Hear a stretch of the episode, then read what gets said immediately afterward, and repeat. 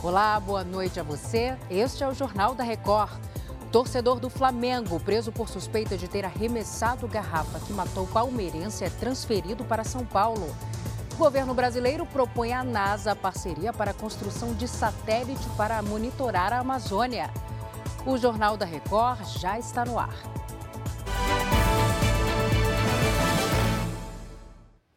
Foi transferido agora há pouco para São Paulo o torcedor suspeito de atirar a garrafa de vidro que matou a palmeirense Gabriela Nelly. Ele foi preso nesta terça-feira no Rio de Janeiro. A Caterina Chute traz os detalhes para a gente. Caterina, boa noite.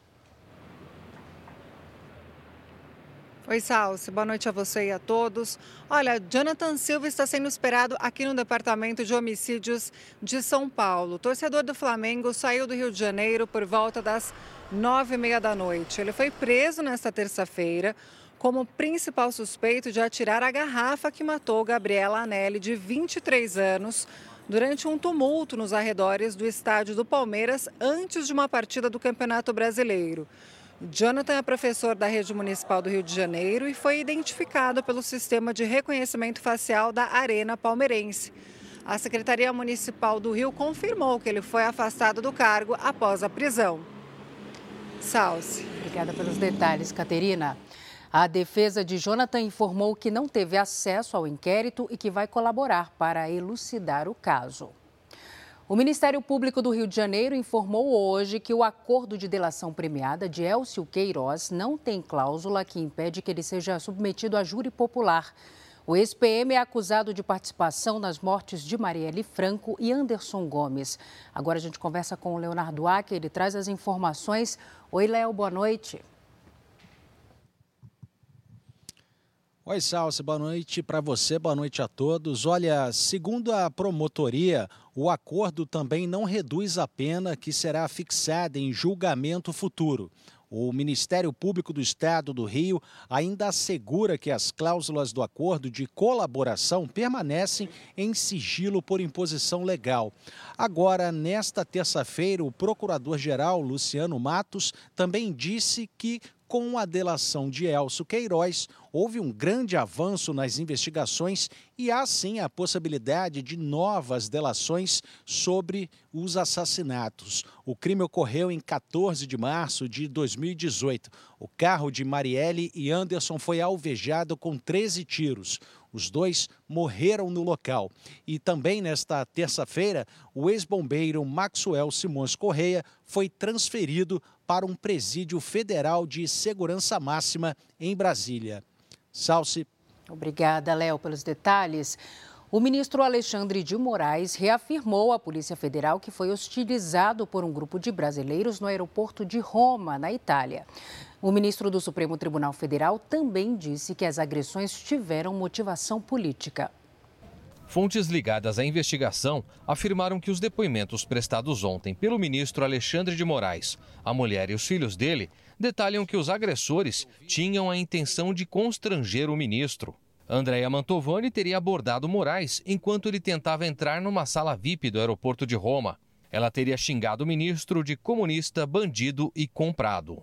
Já dentro da sala VIP, Andréa passou a gravar o ministro com o celular enquanto gritava que Moraes teria fraudado as urnas e roubado as eleições. Depois ela chamou o marido, Roberto Mantovani, que, segundo os depoimentos, xingou principalmente o filho de Moraes. Quando o rapaz tentou pegar o celular para gravar as ofensas, teria sido agredido por Roberto Mantovani com um tapa no rosto. Moraes afirmou no depoimento que as imagens registradas pelo circuito de segurança do aeroporto de Roma vão comprovar a sequência de agressões.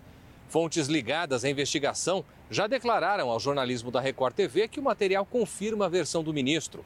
Autoridades brasileiras, incluindo ministros do Supremo, avaliam que a motivação política da família Mantovani para praticar as supostas agressões pode configurar crime contra o Estado Democrático de Direito, além de calúnia, injúria e desacato à autoridade pública. A defesa nega que Andréa Mantovani tenha começado as ofensas e contesta o tapa no rosto do filho de Moraes. Em nota, diz que as ofensas envolvendo fraude às urnas ou interferência no resultado eleitoral não constavam da representação inicial do ministro Alexandre de Moraes e que se trata de uma curiosa inovação. O Tribunal de Justiça de São Paulo concedeu habeas corpus ao homem que foi preso por furtar duas caixas de chocolate em um supermercado. O suspeito foi gravado sendo carregado, amarrado por dois policiais. Ainda não há previsão de quando o alvará de soltura será cumprido. O homem vai responder em liberdade pelos crimes de furto qualificado, resistência à prisão e corrupção de menor, já que um adolescente também estaria envolvido no crime. O ministro do Supremo Tribunal Federal, Alexandre de Moraes, deu prazo de 120 dias para que o governo federal crie um plano de ação e monitoramento para a população em situação de rua. O Matheus Escavazini explica melhor para a gente direto de Brasília. Oi, Matheus, boa noite. Boa noite para você, Salsi. Na decisão, o ministro Alexandre de Moraes afirmou que o Estado é omisso com os moradores em situação de rua.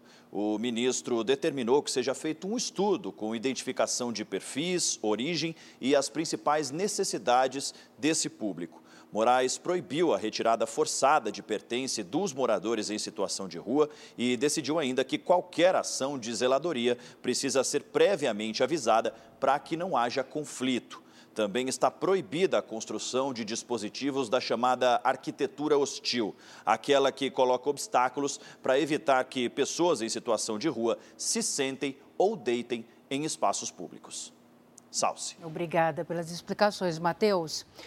O Ministério da Ciência, Tecnologia e Inovação fez uma proposta nesta terça-feira à NASA. O governo brasileiro quer que a Agência Espacial Americana participe do desenvolvimento de um satélite em parceria com o Instituto Nacional de Pesquisas Espaciais do Brasil, o INPE, para o monitoramento da floresta amazônica.